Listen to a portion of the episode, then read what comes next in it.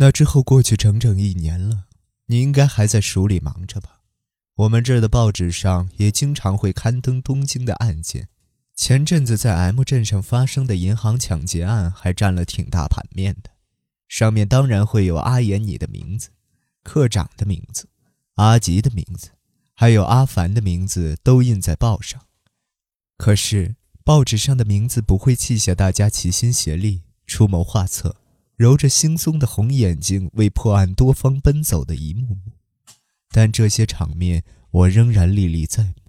因此不忍放开手上的报纸，阿言，你应该还是像当初那样愁眉苦脸又眉头紧锁的嘀咕着就不该当刑警的，但一听到案发的消息就第一个踹开椅子蹦起来吧。阿言，光是如此在信中称呼你，就让我回想起深夜警署里的灯光，与你常去痛饮的小巷酒摊。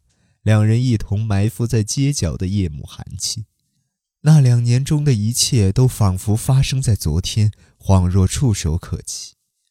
不仅是有所感怀，我更是觉得有些后悔。我终究不是个适合当刑警的人。阿言，你常常这么说，刑警这一行就是花一辈子去爬一座山，爬一阵子休息片刻。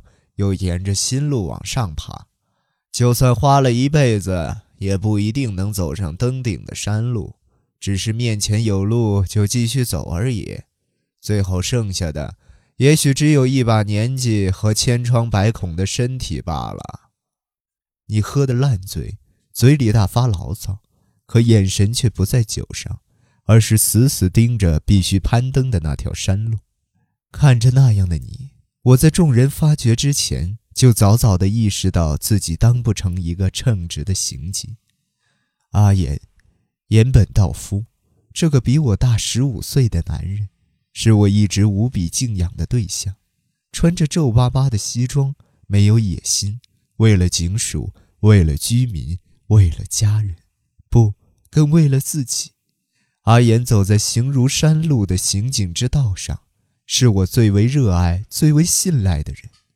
然而，阿言越是出类拔萃，我就越发感到无法企及，做不到阿言那样的程度，并被这种内疚所折磨。没错，我成不了阿言那样的人。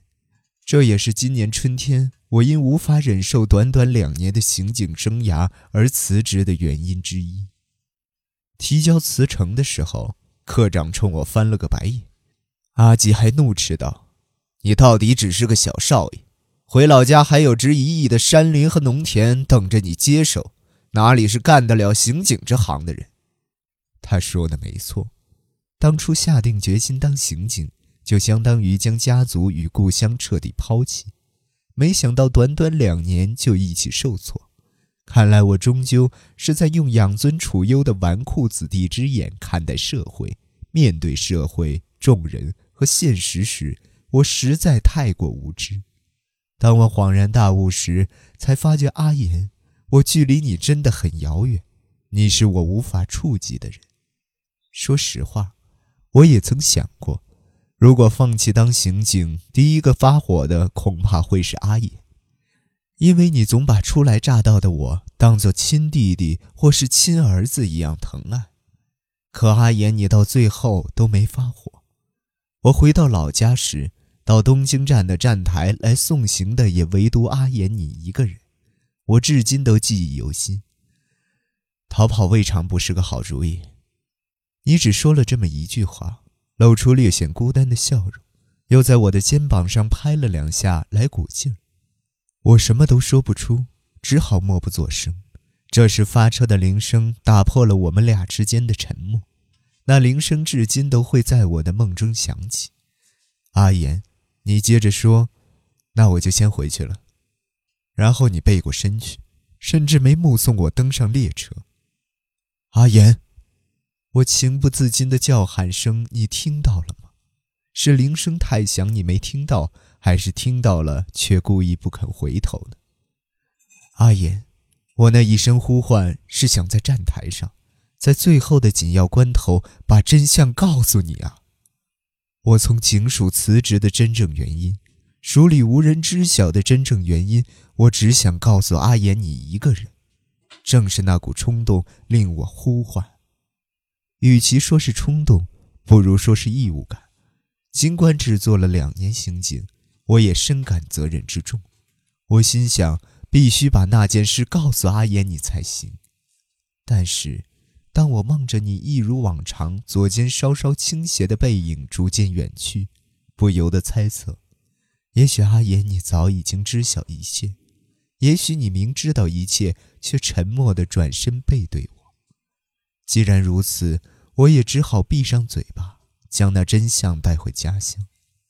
当你的背影彻底消失，只留下空荡荡的站台时，我推开车窗，看到东京的夜色中仅剩一道残阳之色，恐怕再也不会来东京了。就当这是这座城市留给我的最后一瞥吧。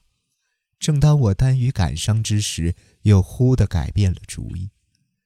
等一年吧，只等上一年，然后把那件事。告诉阿言吧，哪怕阿言你已经知晓一切，哪怕你留下“逃跑未尝不是个好主意”这句话，就默默地转身离去，我也要亲口将事实讲述给阿言你一个人听。我也一直坚信，阿言肯定等待着我亲口坦白那件事的日子到来。而今天，阿言，终于过去了整整一年。乍看，那只是一桩司空见惯的绑架案，受害人家属是全日本无人不知、无人不晓的大型航空公司全日航空的副社长山藤武彦，被绑架的是山藤夫妇的独生子，刚满三周岁的伊彦。山藤武彦是全日航空的社长山藤照一郎的长子，年仅三十五岁就坐上了副社长的位置。下届社长的宝座也在向他招手，是个含着金钥匙出生、人生之路一帆风顺的人。他与小六岁的妻子贵子的婚姻也堪称幸福美满，家庭生活中没有一丝不足之处。阿言，阿言，你自然对那起案子的细节无所不知，因为那是我辞职前不久经手的案子，也就是我与你一同侦办的最后案件。可是。我要再一次回顾亲眼所见的案件始末，请先听我耐心讲述。案发时间为四月十日，刚好是东京全城樱花盛放、春意盎然的一个晴天。我记得是星期四。当天下午，山藤的妻子贵子与儿子伊彦一同在后院草地上玩耍，忽然有个自称宝石电话销售员的男人打来电话，接电话的。是住在山藤家中的年轻保姆木原助代，他立刻去院子里呼唤贵子，贵子将伊彦单独留在院中，进了客厅。电话里的男声，贵子是头一次听到，但她声称是经熟人木村夫人介绍打来的。由于丈夫答应过下个月的结婚纪念日给她买钻石，贵子便听他说了几句。男人讲述了一分钟左右，然后说。我去拿一些资料过来，请稍等片刻。接着他就消失了。贵子照他的话等了三分钟左右，对面依然没动静。他感到可疑，挂掉电话，回到院子，已经不见一眼的踪影。孩子前一刻还在摆弄的鸭子玩具被胡乱地丢到草地上。此时为两点十五分，贵子直觉认为是绑架，与祝代两人冲到屋外。在大路上搜寻了一番，可午后幽静的高级住宅区内未发现疑似人影。不过，保姆住代发现距离屋子十米左右的电话亭中听筒没挂上，并向贵子报告。祝代还交代说，接电话时确实听到了公用电话接通时的音效。贵子旋即打电话联系在公司的丈夫，并等待丈夫归来。半小时后，丈夫武彦脸色大变地回到家中。夫妻俩开始讨论是否要报警的时候，绑匪打来了第一通电话：“我绑架了你的儿子，请准备五百万日元。假如我收到五百万，并且你未报警，可以保证令郎的性命。”对方用冷酷简洁的口吻说出了绑架犯的老套台词。惠子请求对方让他听听孩子的声音，可对方说：“给孩子打了麻药，还在熟睡，请不要联系警方。